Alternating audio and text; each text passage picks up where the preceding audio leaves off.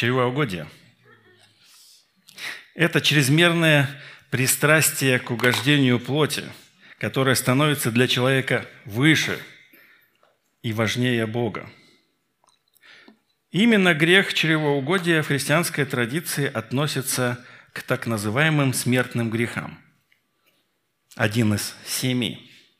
Но это не значит, что Господь возьмет, если ты почревоугодничаешь, Господь тебя прям сразу возьмет и казнит и накажет. Нет. Это знает о том, что э, это означает, что человек сам себя ставит на тот край, который означает опасность, край гибели, когда не пытается побороть свои пагубные пристрастия. Вторая заповедь гласит, не делай себе кумира и никакого изображения того, что на небе вверху, и что на земле внизу, и что в водах ниже земли. Не поклоняйся им и не служи им, ибо я Господь, Бог твой, Бог ревнитель, за вину отцов, наказывающий детей до третьего и четвертого рода, ненавидящих меня». Чревоугодие – это нарушение второй заповеди – в истории Израиля много было моментов, когда он поклонялся идолам, потому что нарушение второй заповеди – это поклонение идолам, нарушение.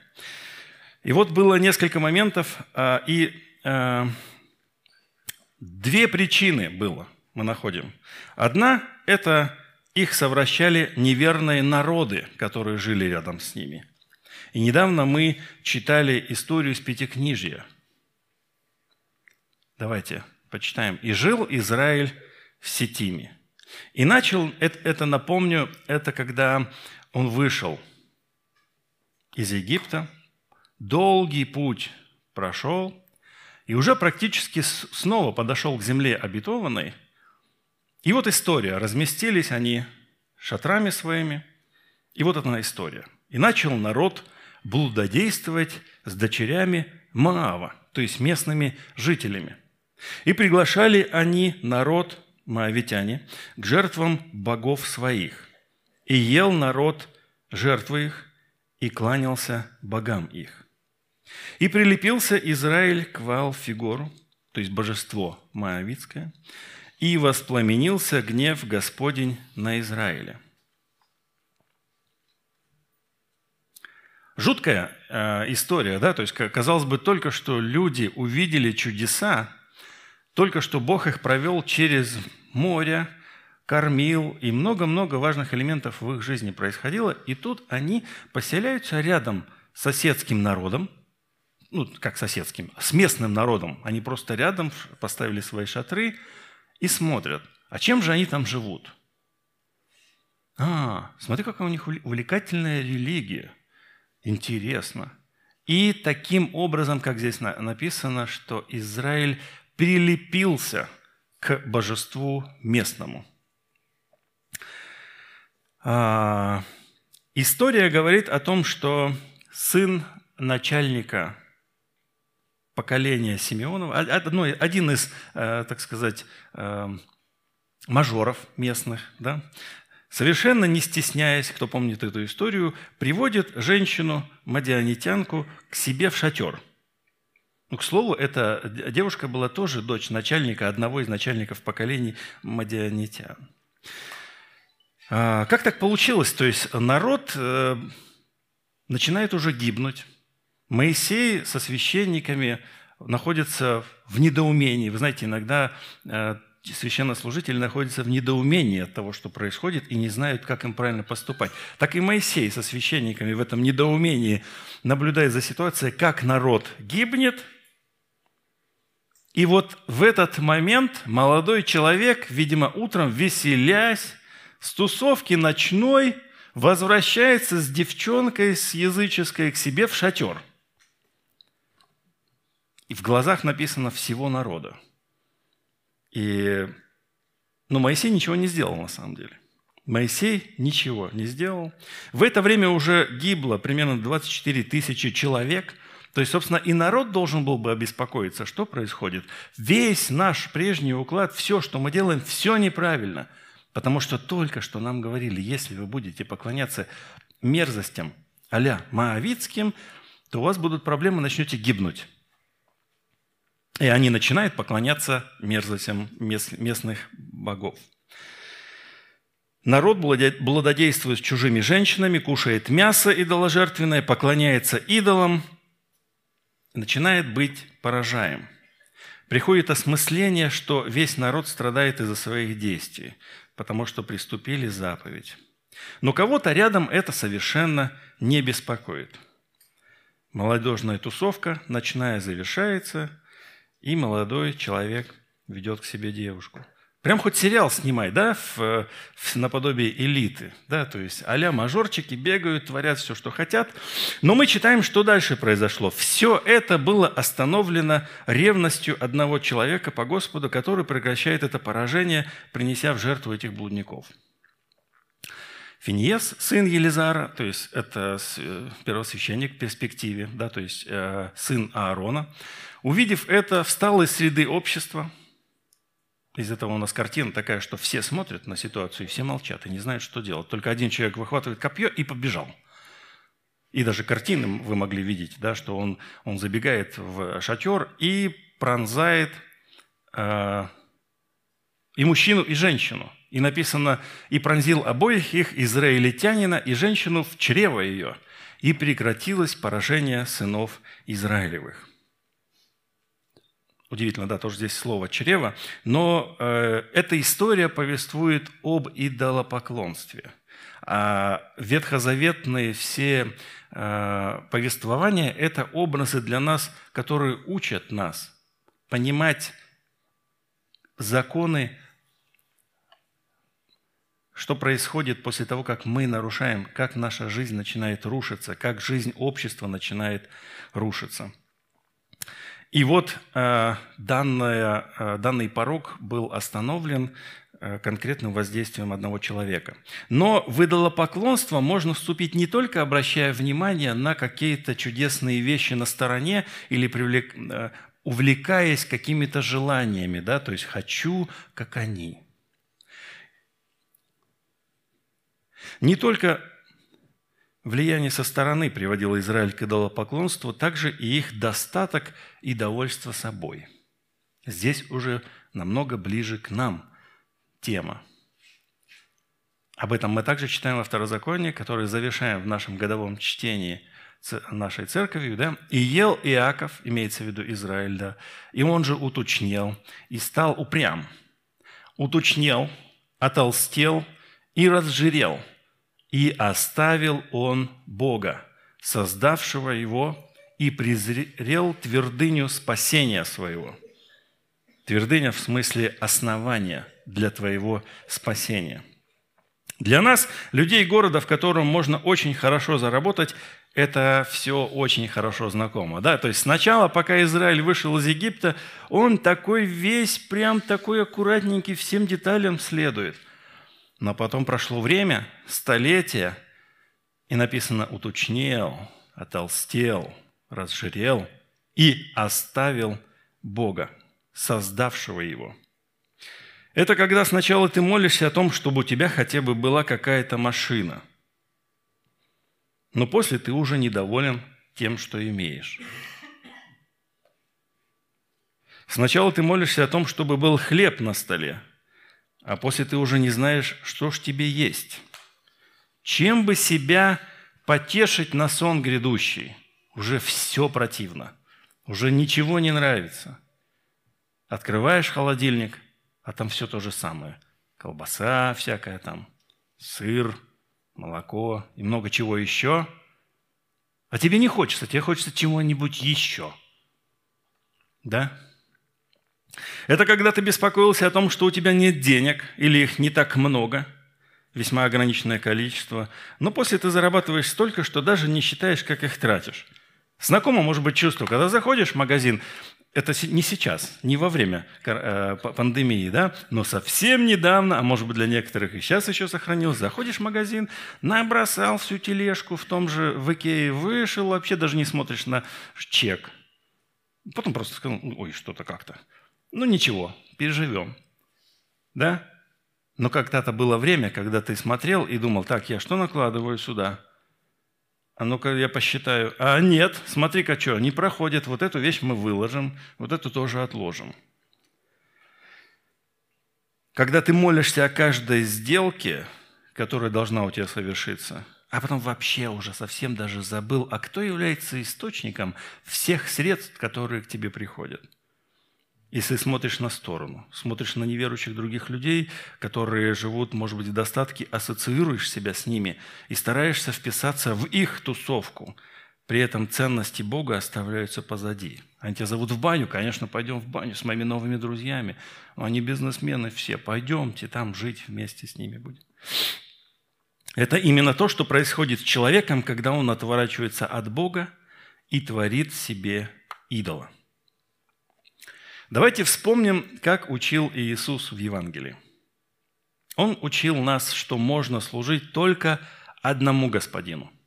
Люди Нового Завета могут служить либо Иисусу Христу, либо своему чреву.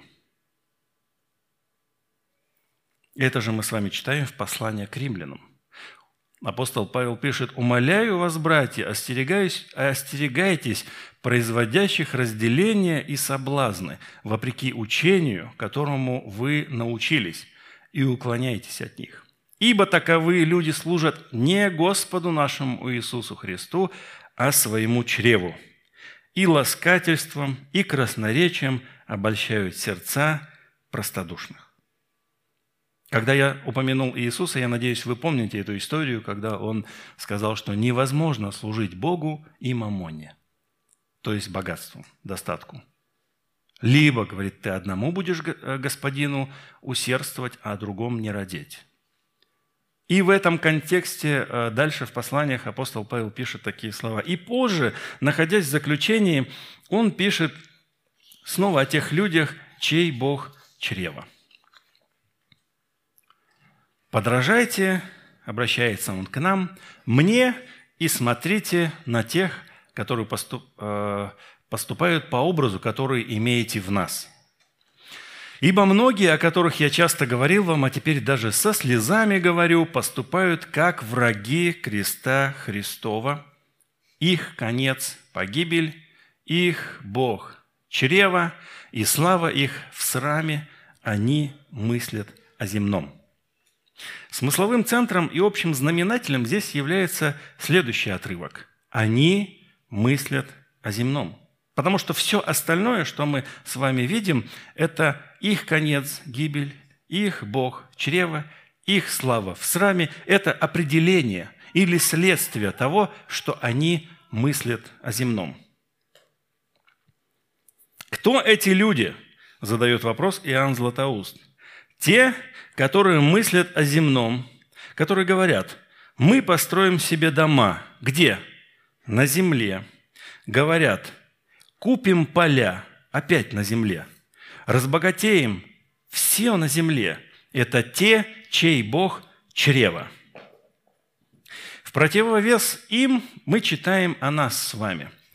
Продолжение этого же послания – наше же жительство на небесах, откуда мы ожидаем и Спасителя Господа нашего Иисуса Христа, который уничиженное тело наше – преобразит так, что оно будет сообразно славному телу Его, силою, которую Он действует и покоряет себе все.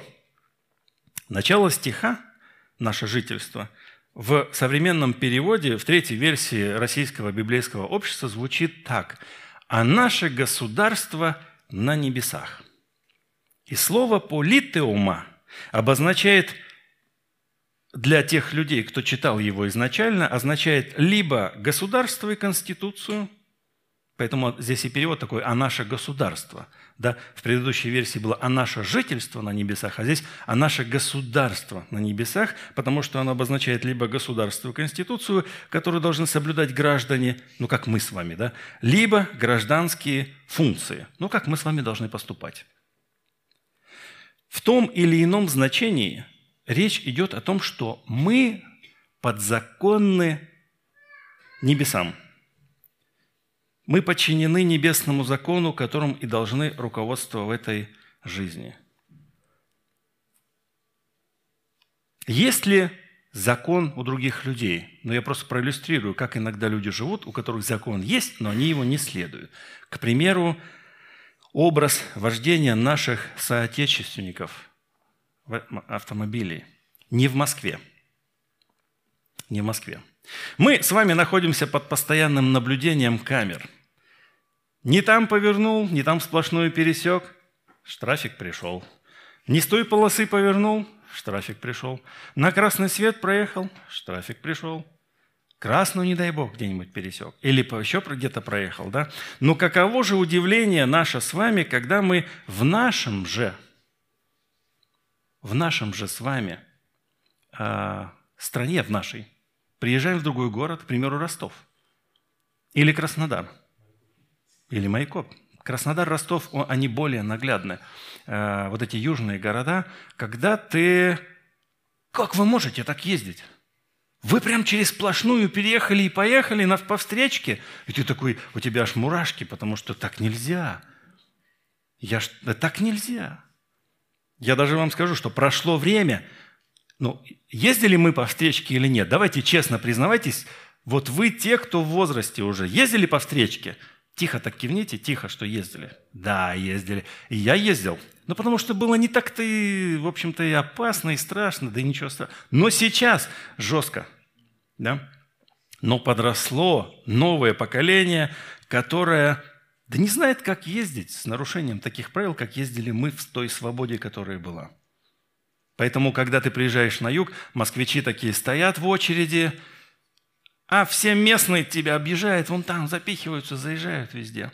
А ты такой как бы, а что такое? Мы уже час стоим, а они все едут. Я когда э, маленьким был, э, да, я был маленьким, э, и ходил на велоспорт несколько лет, у меня был спортивный велосипед, и вы знаете, к нему ноги пристегиваются. Притом не так, как сейчас, чудесным образом бах, отстегнул и вышел. А тогда у тебя так, такие наконечники снизу, алюминиевые, ты их вставляешь и затягиваешь ремешок. Поэтому ты просто так не можешь сойти. Если ты подъезжаешь к какому-нибудь перекрестку, ты притормаживаешь, у тебя здесь отстегивается это немножечко, вытаскиваешь, и если что, ты готов поставить ногу. Не все так просто, не так это все легко. Но если ты пристегнут, и ты остановился, ты просто падаешь.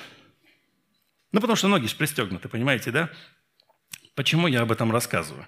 Так вот, однажды довелось мне в эту же бытность велосипедистом не знаю, по какой-то причине поехать на заборе, ну, в смысле, на обычном велосипеде, да?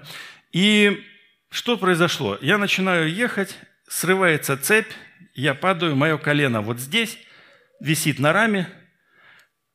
И вы знаете, медленная очень скорость была. Просто я вот практически как пешком шел. Вместо того, чтобы поставить ногу вот так и встать, а я же привык, что ноги-то пристегнуты, и я вот как валенок, это, как стоял, так и упал.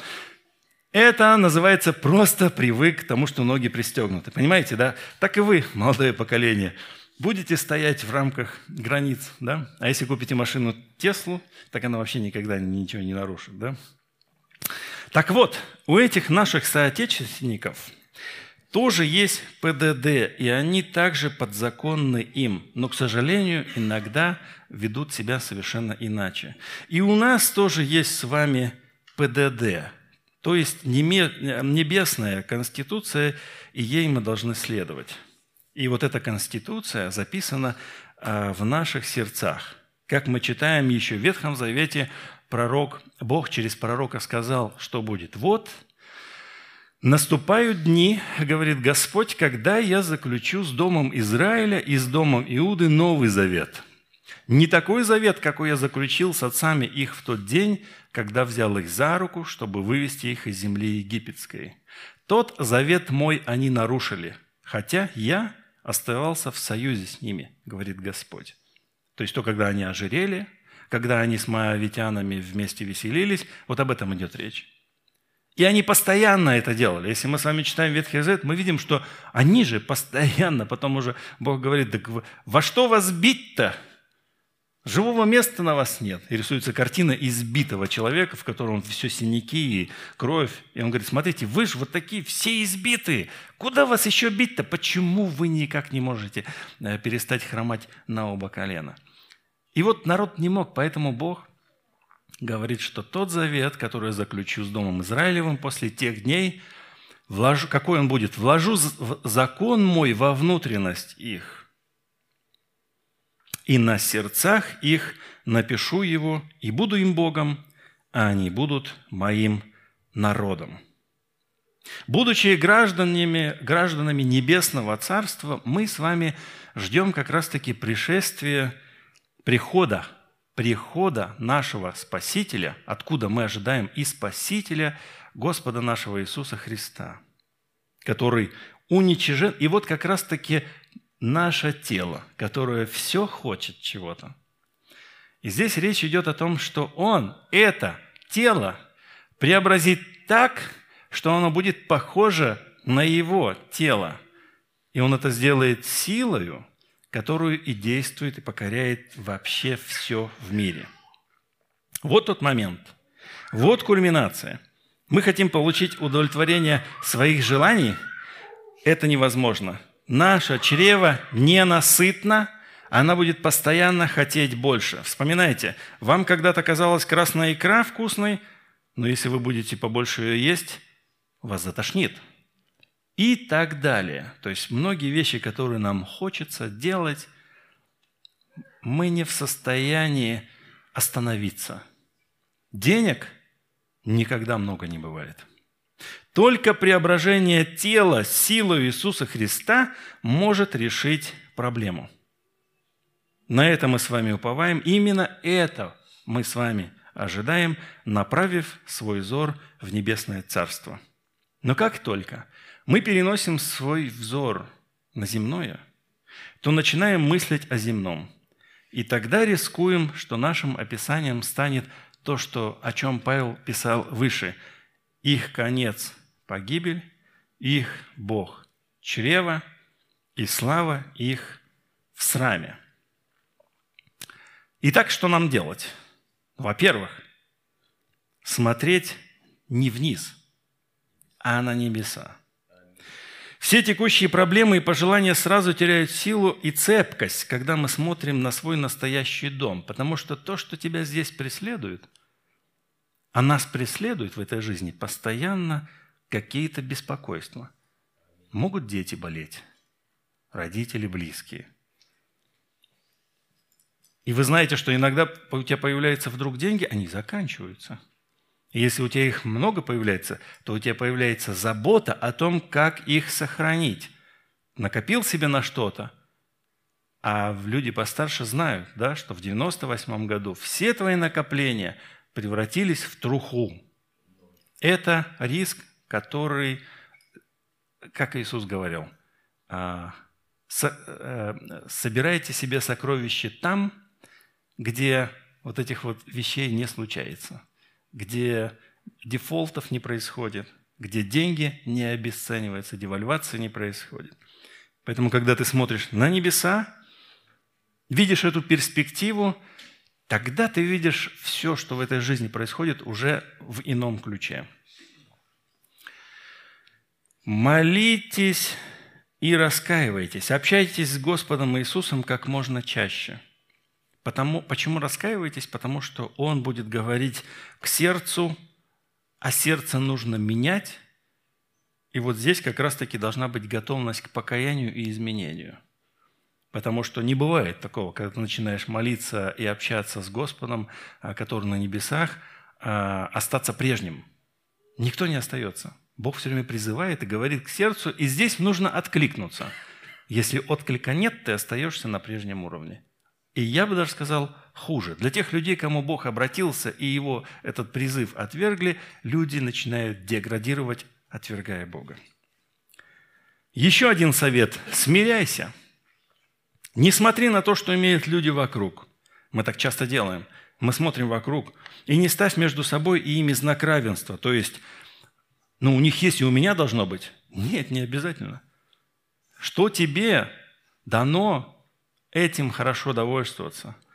И самое, конечно, здесь а, опасное – это подумать, что э, если человек неверующий руководствуется э, с вот этими своими принципами, где Бога не существует, и вдруг у него какой-то видимый успех в чем-то, то ты думаешь, и я буду как он. И я себе найму психологов, пусть они учат меня, менторов всех, и в, пойду на вечеринку веселиться на всех, то есть сделки заключать обязательно с коньяком. И вот все эти вещи буду делать, как они это делают, и тогда у меня будет тоже успех. Вот как раз-таки это не про вас и не про нас. Смиряйся, потому что все, что тебе дано будет в смирении, это намного ценнее, чем то, что ты попытаешься ухватить, будучи похожим на других людей. Дисциплинируй себя – Начинай дисциплину с ежедневного утреннего чтения Священного Писания. Читай один день из книги «Целеустремленная жизнь», по которой церковь сейчас идет. Далее придерживайся правильного рациона питания. Мы сейчас говорим о чревоугодии. Да? Вставайте из-за стола прежде, нежели импульсы сытости придавят вас, и вы уже встать не сможете. Вы знаете этот принцип, да? Что импульсы сытости из желудка приходят в мозг через 10-15 минут примерно. А за это время можно так набить живот, что после этого и встать не можешь. Я до сих пор не, могу забыть, у меня был друг, Мингрел, а это восточный тип такой, да, и бабушка его все время кормила. Вот прям до отвала. Я один раз прихожу к нему домой, она говорит, да он там во временке кушает. И, и смотрит телевизор. И вот он сидит вот так вот прям. Я первый раз видел человека, который вот так вот прям сидит. Он молодой, ему было тогда лет 16-17. И он вот так вот аж сидит семечки вот так вот и смотрит э, футбол. Я говорю, ты что так сидишь? Я просто помню до сих пор, как живой. Что ты так сидишь? Ну, я наелся. Притом наелся настолько, что он даже э, согнуться не может. Вот для нас с вами это уже переел. Пока ему 16 лет, это можно. Вот эти вот молодые люди. И они могут кушать бургеры. Да все, что хотят, они могут кушать. Но мы с вами, люди взрослые и зрелые, давайте будем вставать из-за стола прежде, чем импульс бахнет тебя по голове. И помните, что чрезмерная забота а, своими телесными желаниями – это опасная крайность, которая концентрирует наш взор на земном. То есть, когда мы слишком много смотрим на тело, как с ним быть и так далее, то мы очень э, внимательно начинаем смотреть вниз, в то время, когда нужно смотреть в небеса. И хочу завершить э, вот эту проповедь практическим наставлением того же Иоанна Златоуста – я прям прочитаю, наизусть я не помню, но здесь просто совет как раз-таки к нам на неделю. Тебе дано чрево для того, чтобы его питать, а не расширять. Чтобы управлять им, а не подчиняться ему. Чтобы оно тебе служило для питания прочих частей, а не ты ему служил. Не выходи из этих границ. Не столько зол причиняет выступившее из берегов моря, сколько желудок вредит телу нашему и вместе с тем душе. Море затопляет всю землю, а желудок обременяет все тело. Положи ему пределом достаточное, как Бог оградил море песком. Аминь. Это вам наставление на неделю – не грешите. Вставайте чуть пораньше. Поставьте границы. Да, как отец этой э, церкви э, говорит, что он видит э, границы песка и сравнивает их с границами, которые мы должны положить нашему желудку. Если ты не перестанешь его кормить, он как море выйдет из берегов своих. Бойтесь этого. Давайте поднимемся, помолимся и будем еще петь Господу нашему Иисусу Христу. Отец Небесный, спасибо Тебе за то, что Ты дал тело нам наше. Оно временное, пристанище здесь, и мы знаем, что мы граждане небесному Твоего Царства и должны следовать тому уставу, который Ты заповедал. Помоги нам не отвлекаться на э, и не увлекаться этими земными вещами, которые отвлекают наше внимание от верности Тебе прежде всего. Помоги нам быть угодными Тебе. И мы на этой неделе будем практиковать воздержание в плане еды. Дай нам мудрости и помоги через это увидеть, как становится нам легче, когда мы э, ограничиваем себя, когда мы доверяемся, что нам достаточно того, что мы имеем. Во имя Иисуса. Мы продолжаем служение Тебе и будем поклоняться Тебе, будем петь в Твою славу. Аминь. Аминь.